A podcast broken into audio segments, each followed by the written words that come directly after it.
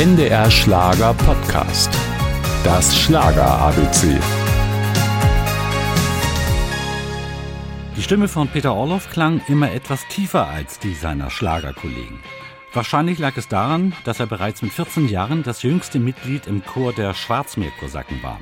Das hatte er seinem Vater zu verdanken, der war nämlich Mitbegründer und Leiter des Chores. Kein Wunder also, dass Peter seine erste Band in den 60er Jahren auf den Namen The Cossacks taufte. Und die waren so gut, dass Textdichter Heinz Korn auf den jungen Sänger aufmerksam wurde. Mit der Coverversion Das schönste Mädchen der Welt, einem der größten Hits des DDR-Sängers Günter Geisler, veröffentlichte er 1967 seine erste Schallplatte. Das schönste Mädchen der Welt ist meine Rosmarie.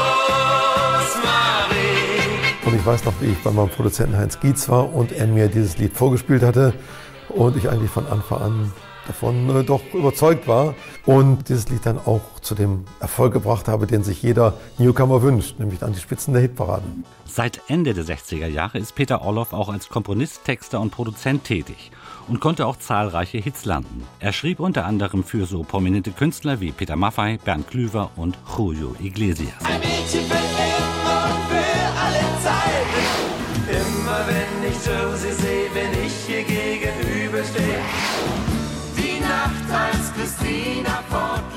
Seit 1993 ist Peter Orloff übrigens auch Chef des Schwarzmeer-Kosakenchores und hat in den letzten Jahren, genau wie sein Vater vor ihm, viele Menschen rund um die Welt mit dem Gesang seiner Chorknaben glücklich gemacht.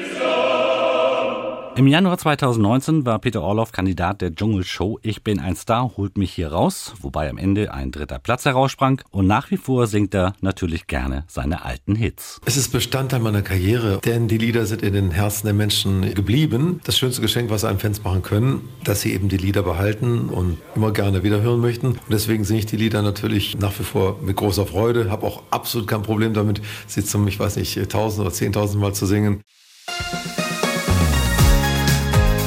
Das Schlager ABC. Ein Podcast von NDR Schlager.